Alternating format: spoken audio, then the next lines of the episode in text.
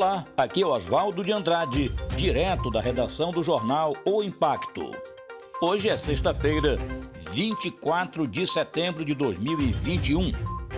Vamos agora conhecer as principais notícias que são destaque na página do seu jornal O Impacto.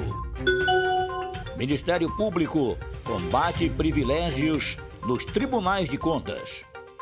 De acordo com o relatório obtido exclusividade pelo jornal Impacto, existem pertinentes irregularidades que são divergentes com o necessário respeito ao princípio da transparência e o recebimento de gratificações e funções diversas, bem como o pagamento de vantagens pessoais em face de subsídio. OS, que administra UPA 24 horas e Hospital Municipal de Santarém, possui dívida milionária e não comprova pagamentos apresentados.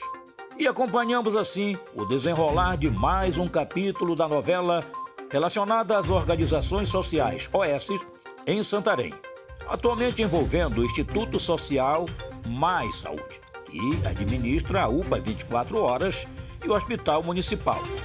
O Instituto, que assumiu o contrato de gestão hospitalar em 1 de setembro de 2020, recebendo das mãos do Instituto Pan-Americano de Gestão, o IPG, também envolvido em polêmicas relacionadas a gastos e pagamentos, e vem seguindo no mesmo barco dos problemas.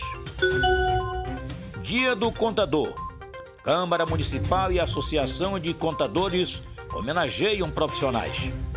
A Câmara Municipal de Santarém e a Associação dos Contadores do Oeste do Pará, Vox Contábil, homenagearam os contadores santarenos em sessão pública realizada especialmente para esse fim no órgão legislativo neste último dia 21.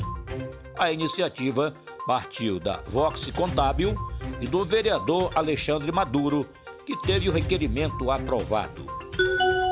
Jovem é detida suspeita de aplicar golpes a empresárias do setor de beleza em Santarém.